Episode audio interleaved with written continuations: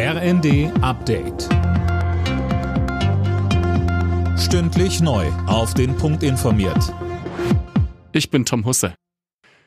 Bundeskanzler Scholz will sich heute in Sachsen-Anhalt über die Hochwasserlage informieren.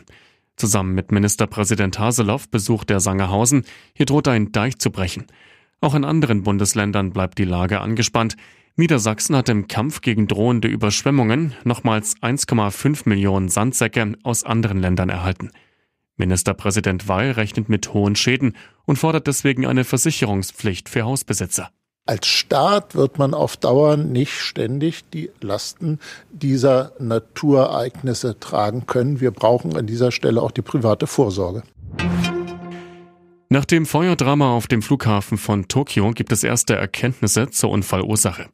Offenbar hatte das kleine Flugzeug der Küstenwache beim Zusammenstoß mit einem landenden Airbus keine Freigabe auf die Start- und Landebahn zu räumen, berichten japanische Medien.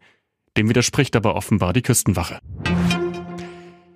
Viele Kommunen in Deutschland sehen sich weiter am Limit. Sie fordern eine Begrenzung der Migration und auch mehr Geld vom Bund. Denn der Städte- und Gemeindebund prognostiziert für die Kommunen in diesem Jahr ein Minus von 10 Milliarden Euro. Präsident Uwe Brandl.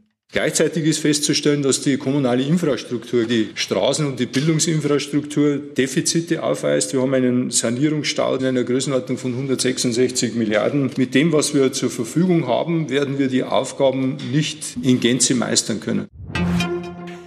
Der Traum ist vorbei, der große Sensationslauf beendet. Wunderkind Luke Littler hat das Finale der Darts-Weltmeisterschaft in London verloren. Im Alley Pally unterlag der 16-Jährige seinem Konkurrenten Luke Humphreys mit 4 zu 7. Alle Nachrichten auf rnd.de